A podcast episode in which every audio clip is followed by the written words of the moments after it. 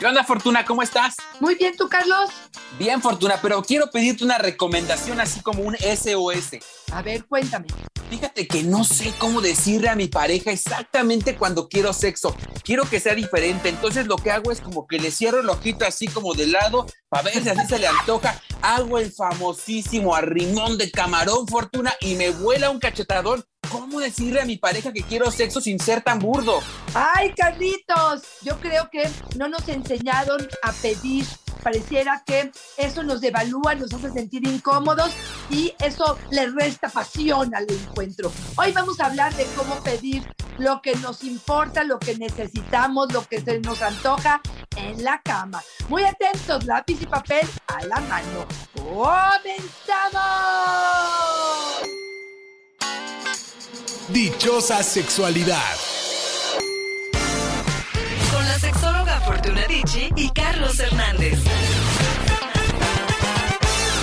Bien dice el viejo y conocido refrán Fortuna que en el pedir está el dar, ¿no? Mariano, mi pareja se ofende cuando le pido sexo. Le parece muy burdo que se lo diga. Busco maneras de comunicarle, como arrimarle un poquito y se enoja. Dice que la despierto. Fortuna, parece que tendríamos que hacer todo un lenguaje para poder comunicarnos porque no estamos siempre abiertos o no estamos acostumbrados a que alguien llegue y nos diga, oye, mi amor, tengo ganas de un encuentro sexual. ¿Será por un lado que se pierde el romanticismo, como dicen las películas de amor, fortuna, o será por otro que los hombres somos muy toscos, muy burdos y a las, a las 12 de la noche, cuando la otra o el otro está durmiendo, queremos a Rimón de Camarón y creemos que eso es muy romántico? A ver, Carlitos, hay muchas cosas que comentar a, a, partir de lo que acabas de decir. Por un lado, yo te diría sentimos muchas veces que no merecemos y entonces nos cuesta trabajo pedir lo que necesitamos. A ver, yo les haría una pregunta.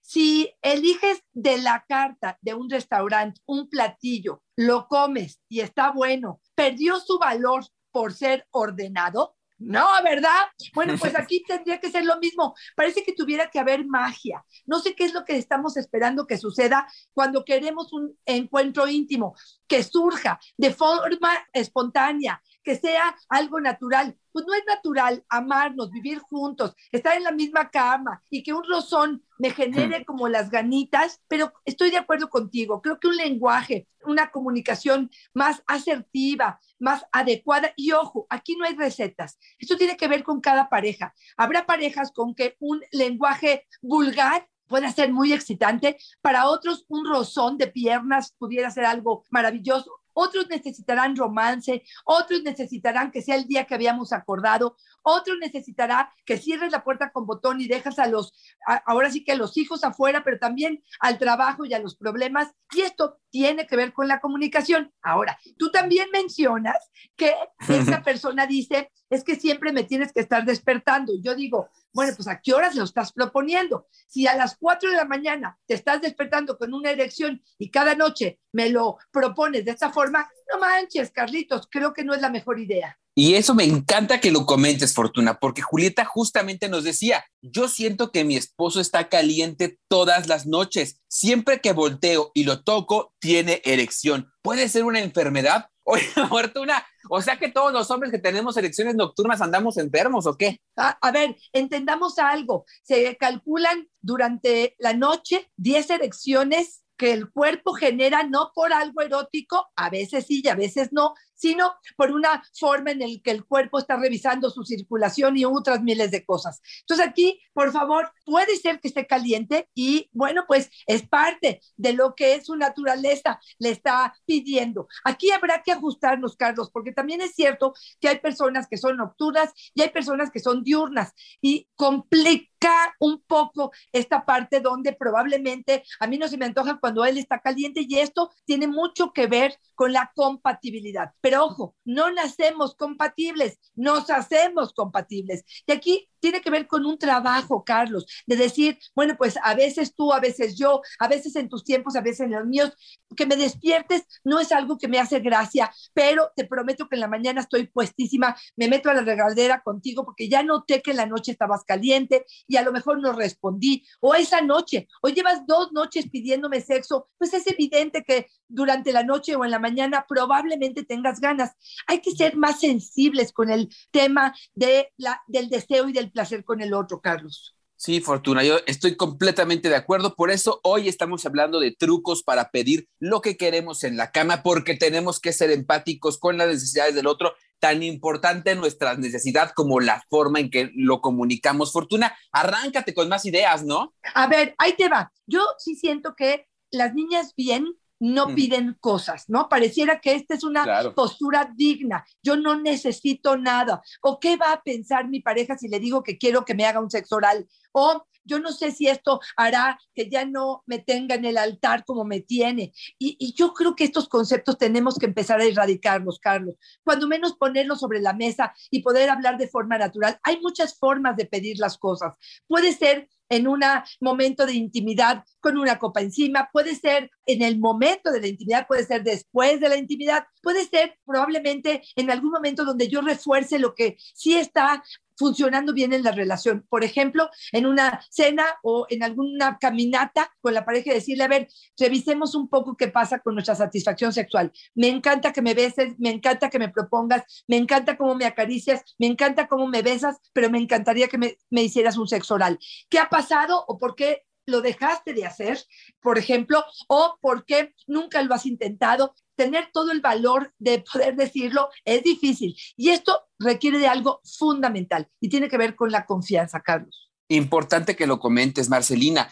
A mí en el inicio de la relación me costaba trabajo decir lo que quería, mis fantasías y todo lo demás, porque me sancionaban. Mi expareja no me permitía que lo dijera abiertamente, se sentía incómodo. Con mi actual pareja tengo la libertad de comunicarlo y la verdad es que, aunque me da pena, es más rico decirlo. Fortuna, mucho de lo que vivimos antes nos significa en el futuro, Fortuna, y también a lo mejor mirar un poco de qué manera nos estamos vinculando y qué tanto estamos permitiendo que la otra persona controle la manera en que expresamos nuestros deseos, ¿no? Totalmente de acuerdo. Fíjate, yo te escuchaba, Carlos, y pensaba que probablemente en algún momento mi reacción o mi respuesta hizo que el otro se cohibiera. A lo mejor hace 10 años propuso una fantasía de tres y me parecía en ese momento que no era una alternativa, que a lo mejor hoy tampoco me parece, pero eso frenó la posibilidad de que el otro tuviera la confianza suficiente para decirme que necesita y quiere.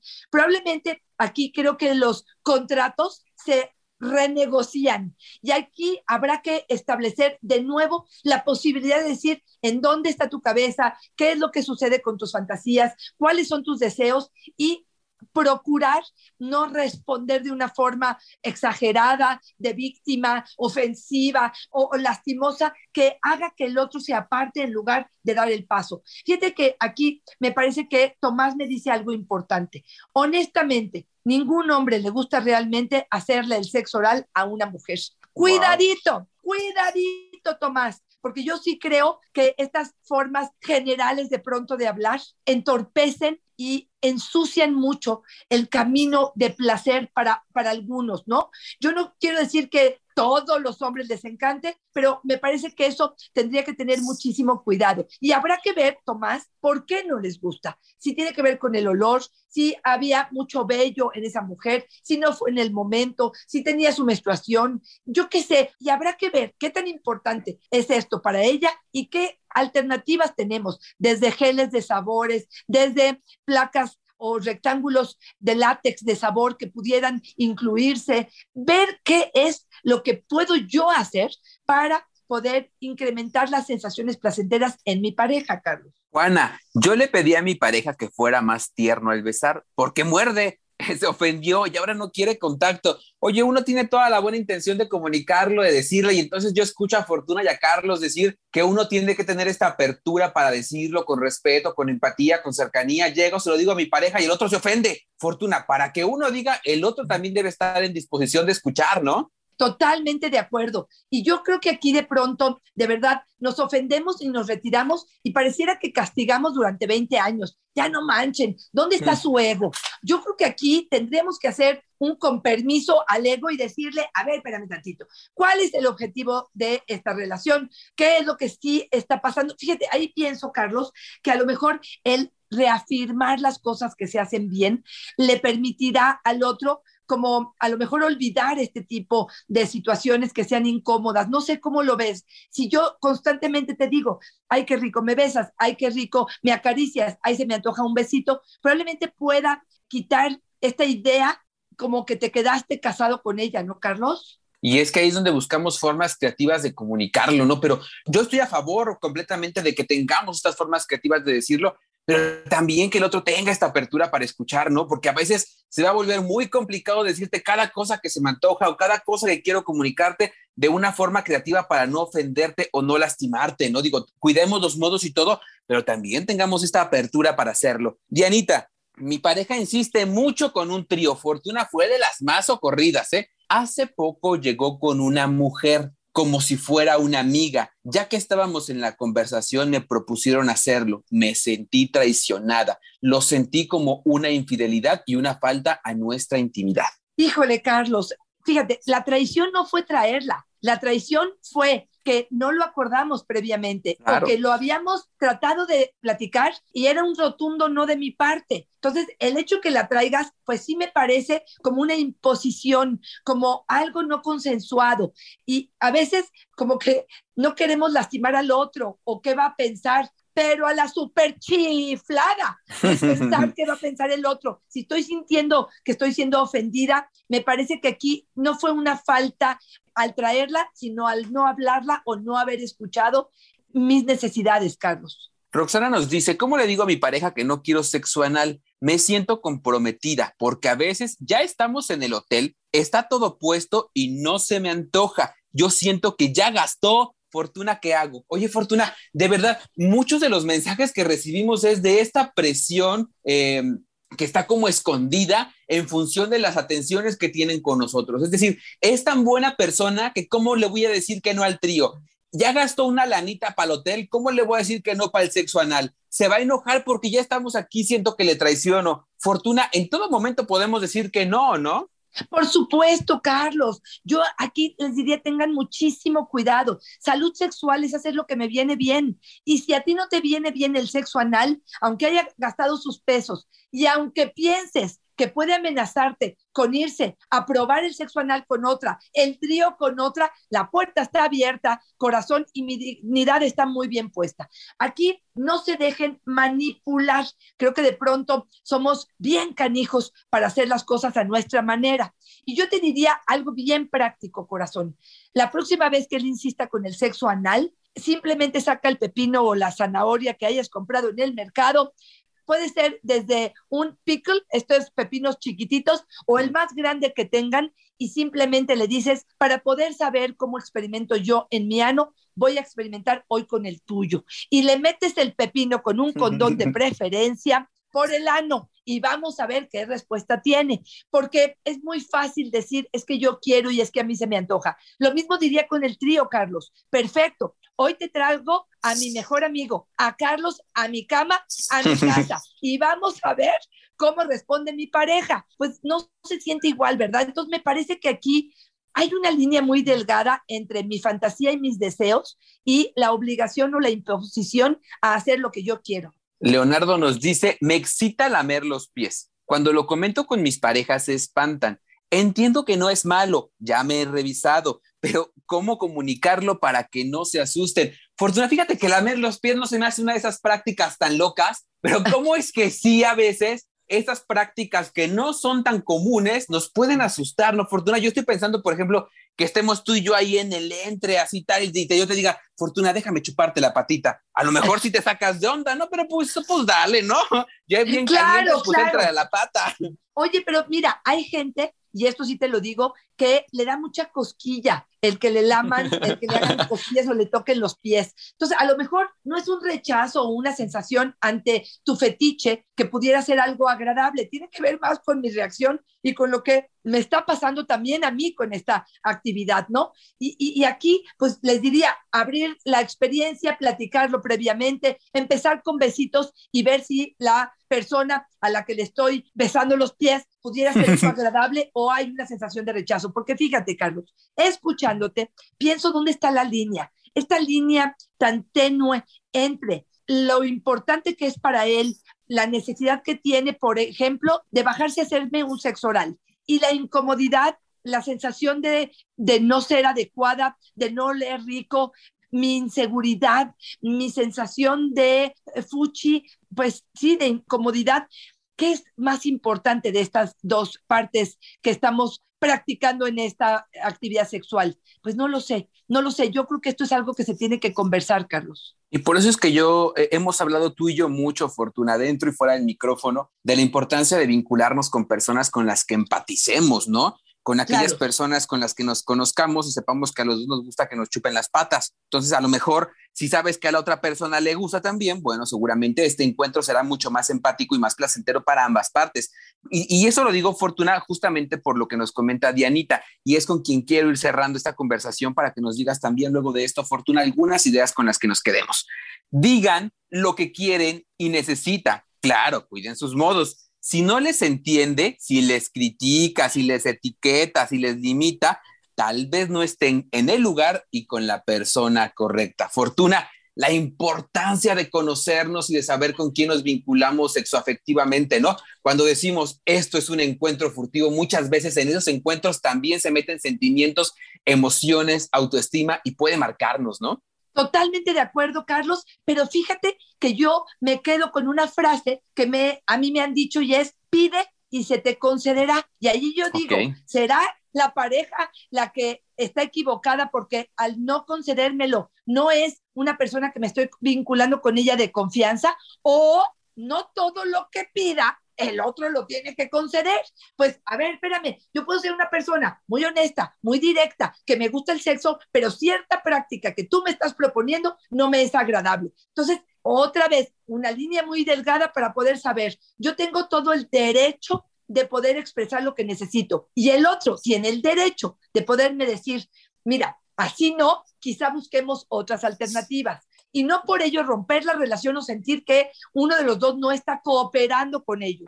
Yo me quedo, Carlos, un poco con esta sensación de, primero, detectar qué necesito y quiero. Segundo, respetarme, amarme, conocerme, cuidarme y poder expresar en un ambiente de confianza, con cuidado, qué es lo que yo necesito y quiero, entendiendo que a lo mejor hay plan B, plan C y plan D, que las cosas quizás no sean como yo quiera, que a lo mejor lo que tengo que hacer es recortarme el vello, ponerme algún perfume, buscar otro horario, ver cómo le hacemos para que la frecuencia sea distinta. O sea, entender que aquí somos dos, con dos mundos, dos ideas y dos necesidades distintas, pero con todo el derecho de pensar en expresar lo que quiero y necesito, porque si me lo quedo callado, lo que va a hacer es que se la voy a cobrar y voy a empezar a no tener satisfacción en la intimidad, siendo que probablemente estoy pensando o pretendiendo que tú adivines. Entonces, aquí me parece que ser claras, honestas y directas en un momento adecuado, amoroso, retroalimentando lo positivo, lo constructivo, lo que sí me nutre y haciendo acuerdos, revisando los acuerdos de antaño, serían las cosas con las que me quedo, Carlos. A mí me gusta mucho decir que los encuentros sexuales son humanos, ¿no? Que son entre humanos y no entre cosas, no entre persona y cosa, no entre cosa y cosa. Y entender esta lógica humana, este principio vital, nos deja también saber que los encuentros sexuales son dinámicos, es decir, que van cambiando todo el tiempo y que en algún momento nos pudo haber gustado algo y con el paso del tiempo no, o no haber gustado algo o no interesado algo y con el paso del tiempo sí, con otra pareja sí en otro contexto emotivo, sí. Y entonces entender esto nos permite también saber que puede ir cambiando y que también en estos cambios se encuentra la posibilidad de decir que no. Si no me gusta, si no lo quiero, si no lo necesito, tengo la libertad de decir que no, sin importar lo que mi pareja me diga. Emociones, Fortuna, saber que en estos encuentros sexuales también estamos jugando con emociones, que se meten emociones a pesar de que tengamos encuentros que no necesariamente tengan un vínculo emocional cercano o permanente, es decir, noviazgo o pareja, pero que siempre se meten estas emociones y en función de ellos que debemos ser cuidadosos de lo que nuestra boca dice, como dicen los cuatro acuerdos, Fortuna, ser impecable con nuestras palabras y lo que siempre diremos, Fortuna, encuentros sexuales consensuados donde todas las partes estén de acuerdo y donde el sí sea entusiasta y colaborativo. Fortuna, por favor, si nos damos cuenta que estamos teniendo una torona en nuestra vida sexual que no estamos disfrutando, que a, tal vez nos está costando trabajo comunicarnos con nuestra pareja para decirle lo que queremos y necesitamos, o notamos que nuestra pareja no tiene la apertura para escuchar, ¿qué podemos hacer, Fortuna? ¿Puedes echarnos tú la mano con alguna sesión? Por supuesto que sí, me encantaría poderlos ayudar. Si de pronto sienten que aquello que están necesitando ustedes, como que meta la mano para que la masturben mientras las penetran, o poder usar un juguete sexual y el otro no tiene la apertura para poder hablarlo, me encantaría poder hablar con ustedes dos. Créanme que a veces una sola sesión puede cambiar el panorama completo de lo que se está viviendo. A veces una tercera persona tiene mucho más claridad y es más objetiva para poder realmente meter la mano, digamos, en esa relación. Me encantará que lo hagan. Búsquenme en redes sociales. Por supuesto, yo me contactaré con ustedes. Y por último, Carlos, si el otro piensa algo malo de ti, si tú le dices algo y reacciona de una forma agresiva, ignorando, no tomando en cuenta, burlándose de aquello que tú estás pidiendo o solicitando, habrá que evaluar un poco con qué tipo de pareja estás, si eso no es bullying, si esto no tiene que ver con humillarte o lastimarte, si no es un machín o es una mujer demasiado cerrada que se quedó en el siglo pasado. Y para eso, para eso una terapia sería maravilloso. Carlos, a ti, ¿dónde te encontramos? Fortuna, a mí me encuentran en Facebook como yo soy Carlos Hernández, en Instagram y en TikTok como El Sexo con Carlos. Fortuna, no nos contaste cuáles son tus redes sociales donde podemos agendar. Arroba Fortuna Dichi es mi Twitter, Fortuna Dichi Sexóloga es mi Facebook y en Instagram estoy como Fortuna Dichi. Fortuna, como siempre, es una fortuna, un orgasmo y una dicha estar contigo. Igualmente, Carlitos, que pases un muy caliente día. Bye bye.